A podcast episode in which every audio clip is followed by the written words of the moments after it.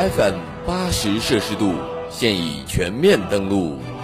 新浪微博音乐人，语音网，啪啪，天天动听，荔枝 FM，喜马拉雅，豆瓣音乐人，爱听 FM，百度乐播，酷狗有声电台。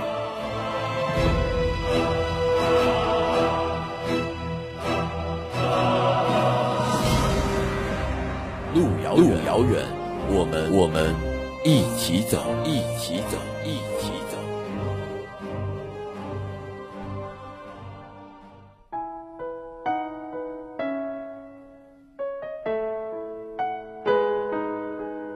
亲爱的听众朋友们，这里是 FM 八十摄氏度，属于你我之间共同美好的短暂时光。我是瑞希。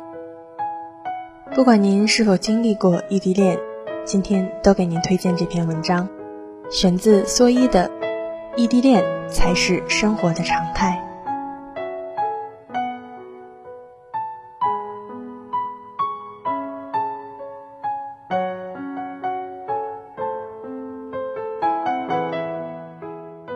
如果对情侣分手的原因做一下调查，异地肯定名列前茅。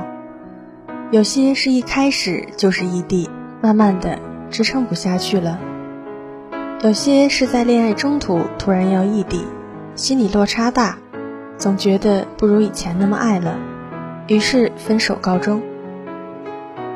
虽然分手的几率那么大，可人们依旧在遇到自认为合适的人时，会抛出一句。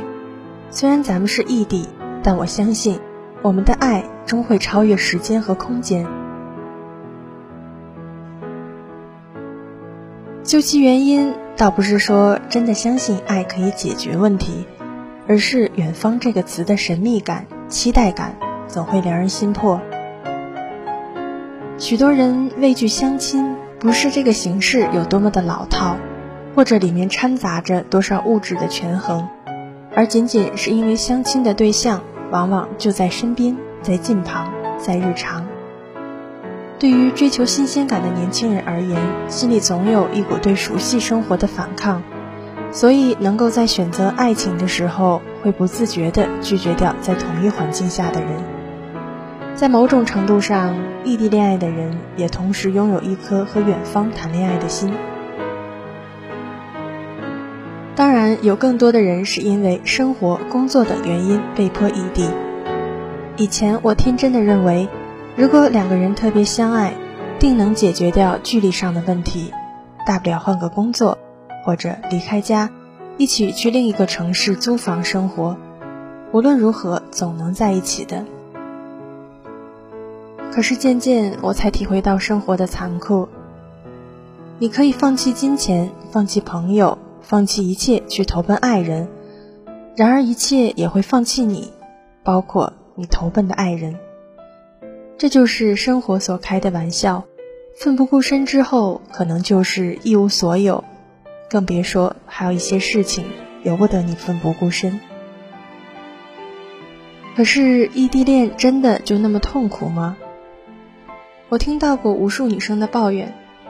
她们讨厌男友发短信时总是老三样：醒了吗？吃了吗？睡了吗？除此之外，很少有话说。讨厌想念对方时，对方却不在的失落感；讨厌穿了最漂亮的衣服，化了最精致的妆，身边的朋友叫好一片，他却看不到。总而言之，分享就变成了异常困难的事情，无法同呼吸。无法同感受，无法共命运。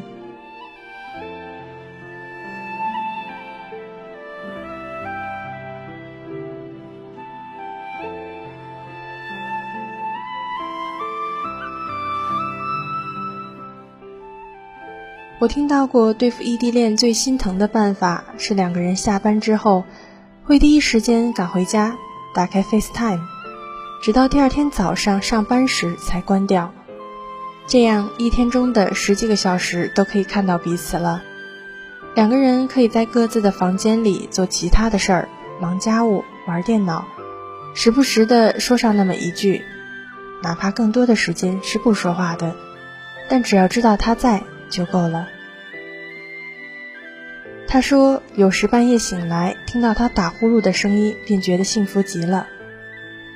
被他说服，我也觉得这是一种值得推广的方法。可一年多以后，我再见他时，他却告诉我，两个人分手了。他推掉各种应酬，把除上班的时间都和你 FaceTime 还不够吗？这和两个人在一起生活能有多大的区别呢？我暴躁地问道。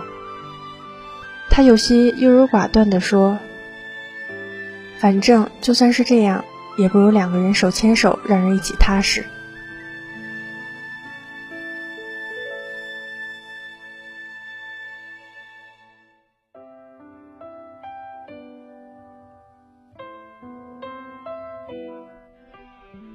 嗯，大多数的异地恋就是这样分手的，因为有两个人热火朝天、朝夕相处的生活在，异地恋就永远处在一种被比较的地位。你隔空给我说情话，不如人家两个人手牵手买菜来的浪漫；你哪怕和我煲两个小时的电话，不如人家两个人一个拥抱来的心暖。你奔波千里来看我，也只能是一天两天的时间，可人家两个人整天都能在一起。有比较就有不满足，异地恋就吃了比较的亏。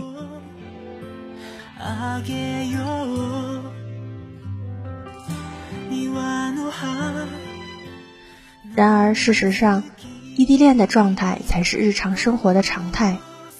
浓情蜜意、卿卿我我只是一个阶段，过了这个短暂的时期之后，就是一大片庸长的岁月。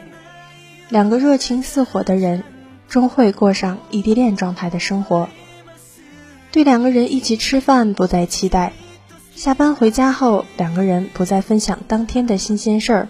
也觉得没有必要，甚至恨不得对方能够出差几天，过几天一个人的生活。说白了，异地恋的状态就是长期相处之后的两个人的日常状态。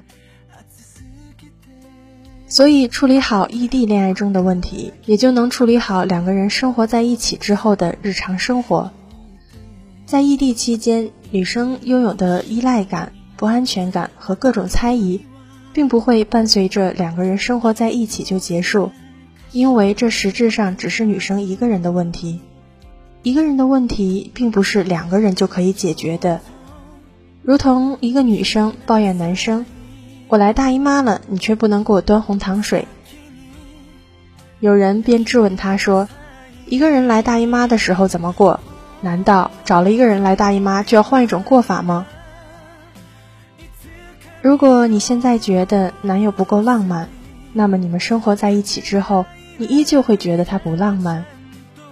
如果你现在觉得你生病了，他不陪在你身边你就受不了了，那么以后你生病他不在的日子多了去了。如果你现在觉得两个人在一起没有话题，那么以后更谈不到一起去。如果你现在担心对方会坚持不下去，那么即便生活在一起后，两个人分手的可能性也会很大。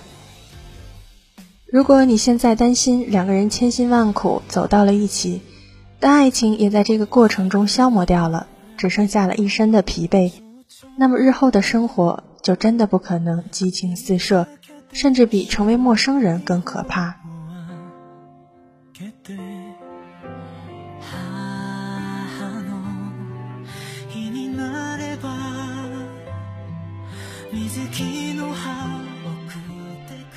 任何对异地恋的抱怨，对异地恋的怕，都是源于对自己和对方的不信任。只是因为是异地，心里便多了许多无所谓的负担和压力，所以看什么都会带着一种受害者的心理。多数的异地恋不是死于两个人的不合适，而是死于那份沉甸甸的恐惧。那么，不如把异地恋当做两个人开始长久生活之后的演练吧。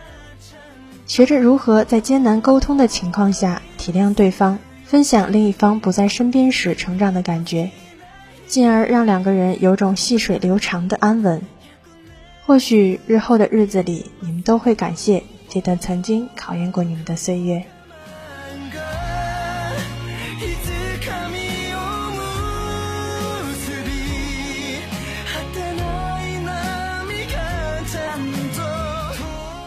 以上您收听到的就是全文的内容，感谢您的收听，这里是 FM 八十摄氏度。